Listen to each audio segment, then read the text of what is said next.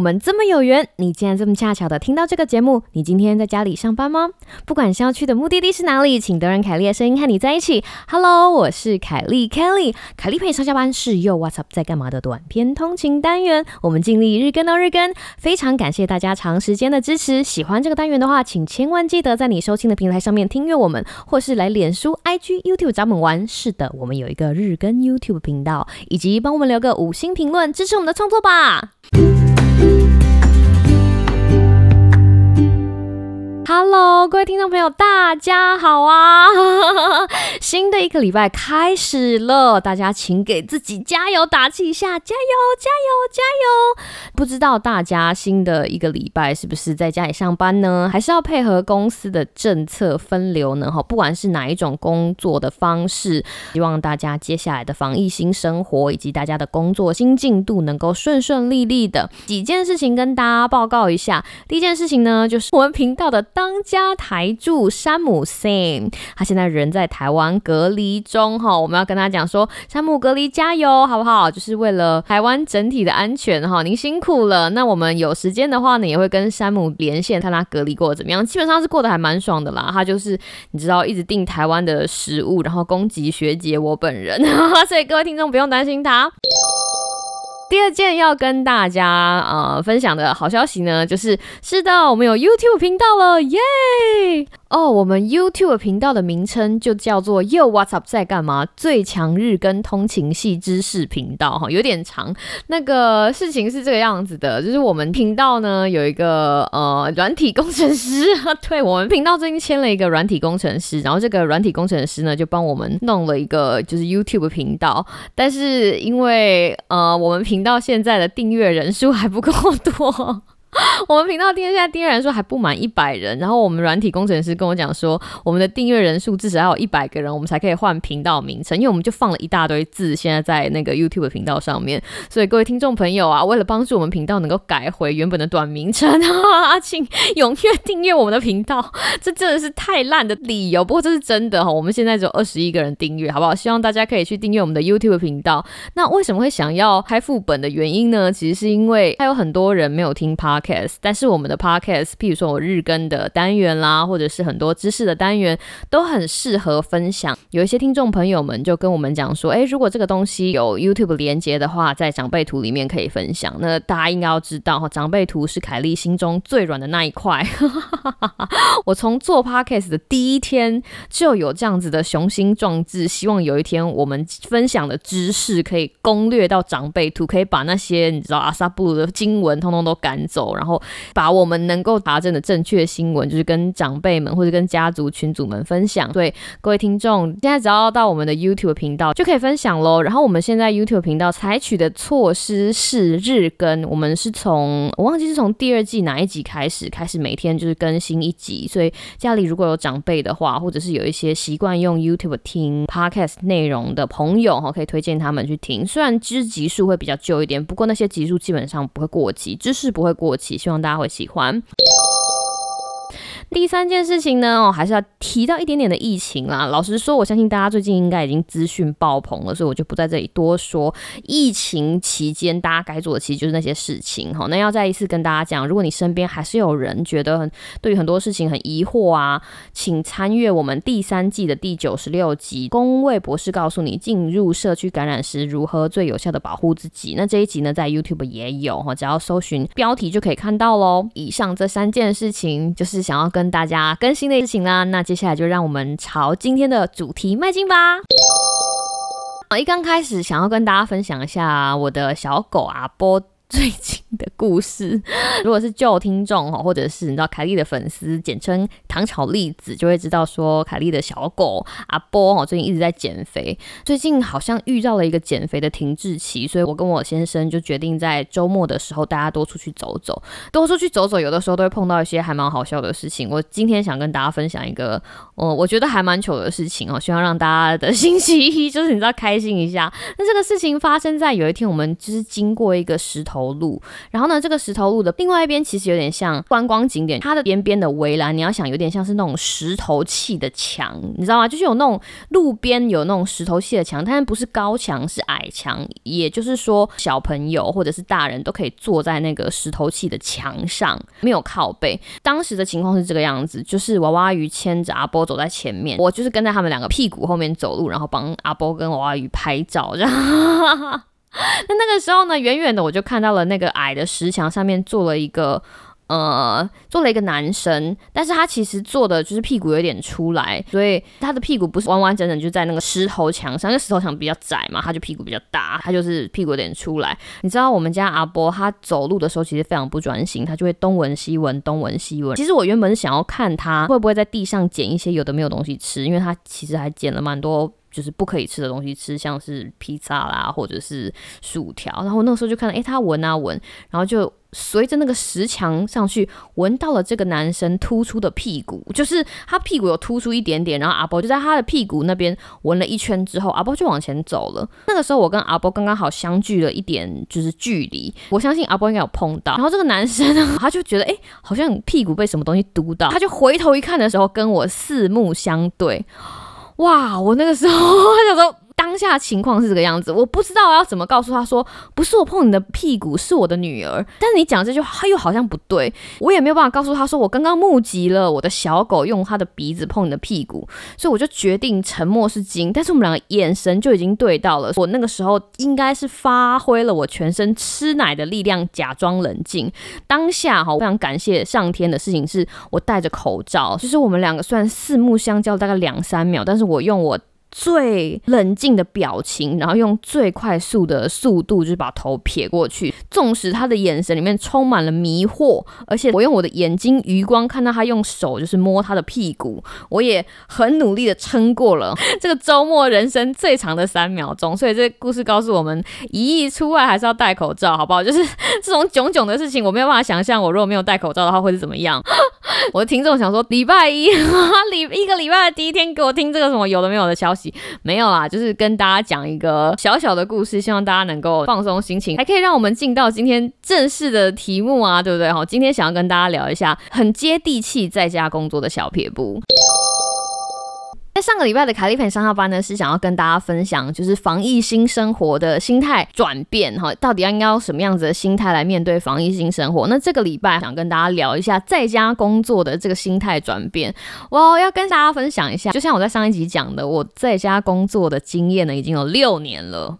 听起来很夸张，对？就是还蛮长的。我在这中间有一些心得，不过哈，我其实认真的想了很多，有一些东西在美国可以适用，在台湾不一定可以适用。比较比较，有的时候当两个地方的时空背景、工作属性不一样，再加上地域有一些文化背景的差异，很多东西其实没有办法把其他人用的东西，就是完完全全的平移过来。分享在家工作的心得，我其实想了很久，后来我真心的觉得，有的时候真的是无招胜有招。今天我若告诉你说，哦，在家工作的二十个要点，或者是哦，在家工作的十个要点，你可能听完之后就觉得我做不到，因为。有一些招式，有一些招数，别人可以的，不一定会适用在我的身上。我记得我有一份工作，它就是完完全全的，我们说在家工作的那个组别。那一天我去公司，基本上就是领了一大堆，譬如说领了我的笔电啊，然后领了一个荧幕啊，然后领了什么什么。回来之后，隔天就是在家工作组的第一天上班。那个时候，直属上司给了我大概一两天的时间，让我上网好好搜寻一下怎么样好好在家工作。让我那个时候基本上找了非常非常多，你知道成功人士如何在家高效上班的那种文章，疯狂的准备。后来发现 那些我搜集来的资讯跟招数，完完全全在我身上都没有用，所以。从六年前的那个时候开始，我就知道在家工作是一个此时无招胜有招的状况，因为每个人的情况其实或多或少都不大一样。不过有一些很基本的东西，我觉得还是可以分享，就像我们说的心法啦，或者是撇步。所以今天就要按照这样的逻辑跟你分享。提到在家工作，它其实是一种新的形态，所以我相信你不管去查什么各大网站啊、杂志，或者是很多在家工作的人，他们给你的建议一定会有一项是说：亲爱的，你的工作一定要跟生活分开。让工作是工作，让生活是生活。这句话，好，老实说，它真的是百分之一百的正确，但是有没有办法做得到，就是一个问题。当然啦，在一个非常理想的情况之下，我可以把工作跟生活分开，最好有一个规律，有个仪式感。比如说，你早上几点到你要工作的地方？处理你的 email，喝一杯咖啡，排序你每天应该要怎么做，然后安排你的开会时间，叭叭叭叭，你知道这种东西在网络上非常的多，你都可以找得到。另外一方面呢，你的生活要有个规律，最好也是要有仪式感。你知道早上起床的时候冲一个热水澡，男生骨仔上弄好啊，女生还是可以上一些淡妆啊，甚至是在家里可以穿上班的衣服，让你有那种你知道上班的时候的氛围啊，或者是在上班之前还可以做个冥想，叭叭叭叭。就是你知道，生活有规律，工作也有规律，哈，这样子你的生活跟工作被分开之后呢，你才可以好好的兼顾这两个在你人生中非常重要的部分。但是，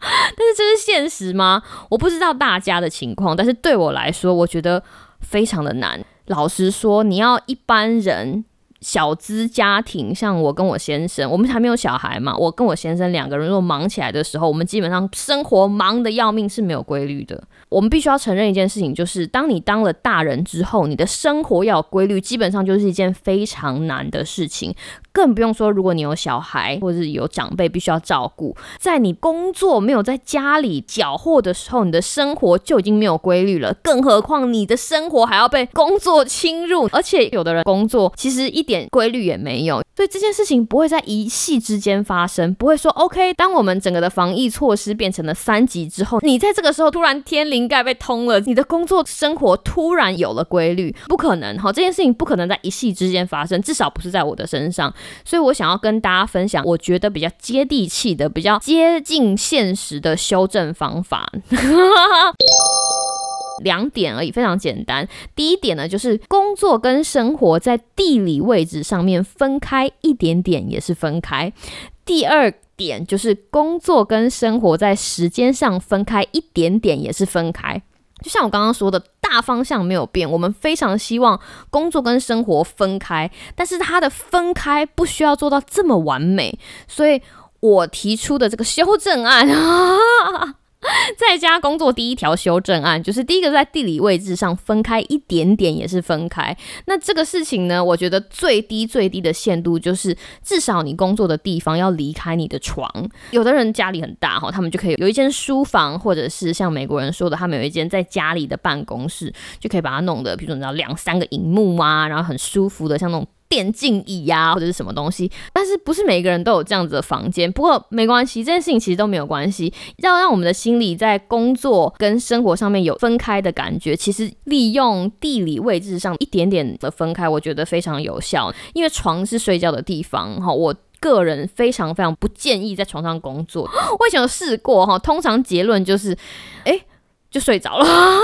有的时候甚至睡着了还差一点错过重要的会议哈，所以我这件事情是非常不推荐。如果你住的是雅房或者是套房，你只有一个房间，至少你可以把这个桌子或者是你想要工作这个地方，只要离开你的床的一点点，你甚至可以坐在床上，用床当你的椅子都没有关系。只要你有一个另外的桌子，只要不要坐在床上靠着床垫，然后你知道身体围着暖暖的棉被啊工作，这样就好了。只要让你的工作跟生活在地理位置上面分。分开一点点也是分开，因为当你把这个东西分开之后，你的心情就比较有可能把工作跟生活这两件事情分开。像我刚刚讲的，你不一定要去买一个什么可以站起来的桌子啊，或者是所有东西都跟你的办公室的角落一模一样。其实就是在你家找一个地方，让你觉得哦，我可以在这个地方进入工作模式，我可以在这个地方感到有点舒服，有可以工作的心情，这样就好了，好吧？一刚开始总是慢慢来，不要给自己太大的压力。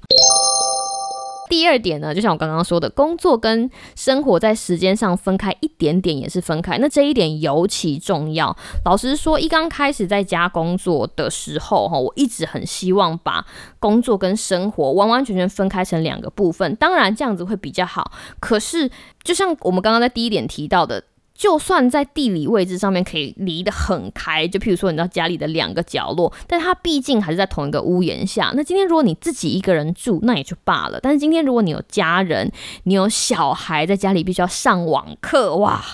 这个你要怎么样把自己从这两个？不同的状况里面抽离，我真心的觉得这是一件非常非常困难的事情。所以在这里要跟大家讲的事情是，只要你工作跟生活在时间上分开一点点，也是分开。这个时候你就要假装你自己是，你知道方唐镜，就是 诶，我要进来了，诶，我要出去了。好，我知道这个笑话有点老，不过概念就是你必须要让自己在两个不同的时段里面。转换你的身份，就是今天我若在工作模式里面，就算只有十五分钟，我的心也是在工作。那今天我如果在生活上面哈，我当阿波的妈妈，火阿宇的太太，就算只有十五分钟，你的心也是要转换到这个模式。要怎么样达到这样子的事情呢？有一些东西，其实我们要告诉自己说是 OK 的。第一件事情就是时间不求长，其实十五分钟也是转换。你可以十五分钟是工作模式，十五分钟休息，十五分钟是生活模式。不要拘泥说，我必须要有一个大块的时间，譬如说我两个小时，我就要在工作的模式之内。就是你知道，我小孩哭到怎么样，我也都不理他；或者我的小狗就是对邻居咆哮，我也不理他。没有，It's OK，就是只要十五分钟就 OK 了。虽然我刚刚不是说了吗？时间上分开一点点也是分开，哈，不要给自己这么大的压力。那第二件件事情呢，是不要对自己要求准时下班。好，这件事情我也是很想跟大家讲。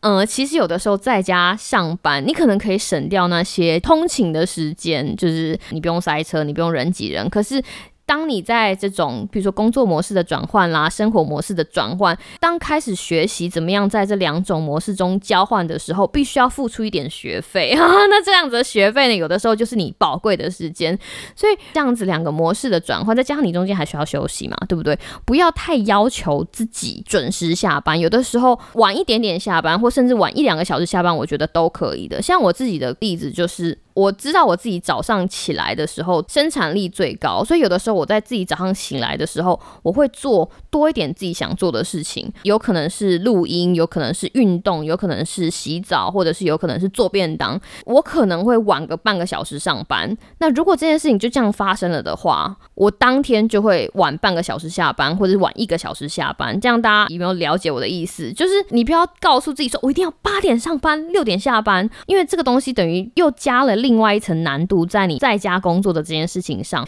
对于有没有准时下班这个概念，不要这么的执着哈，是想要跟大家分享的一件事情。那下面一件想跟大家分享的事情呢，是不要要求自己。多功 就是英文我们说的 multitask，因为当你觉得说哦，你知道吗？我可以一心多用的时候，好像很厉害，对不对？哦，比如说我可以一边顾着我的面呐，然后一边回公司的 email 啊，然后一边在准备什么什么什么。这个东西，老实说，我觉得在家工作的时候要避免，因为不大可能，你不可能在家工作的时候同时兼顾两件事情，而且把这两件事情都兼顾的好。工作的品质，或者是你的生活的品质，是那个品质才是重要的事情。你希望生活有品质，你也希望工作有品质，你不会希望因为想要求快而把这两个。品质搞烂掉哈，这个是第一件事情，你要顾到品质。第二件事情是顾到心情，因为当心情同时必须要兼顾很多的东西的时候，不管是在你的工作上面要兼顾很多的案子，或者是在生活上面要兼顾很多像家事，甚至如果你一边要兼顾家事，一边要兼顾你的工作，而且在同一个屋檐下，哇，那个心理的压力，